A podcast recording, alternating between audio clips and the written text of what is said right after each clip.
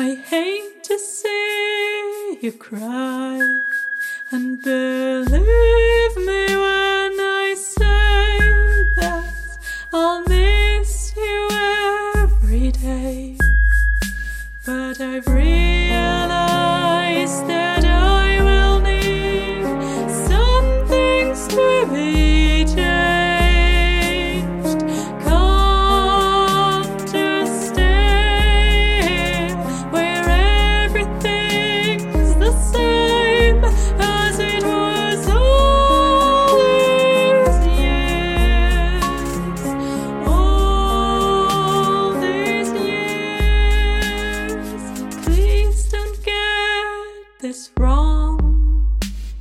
I really love it here, and I don't mean to be ungrateful for all you've done for me, but I've really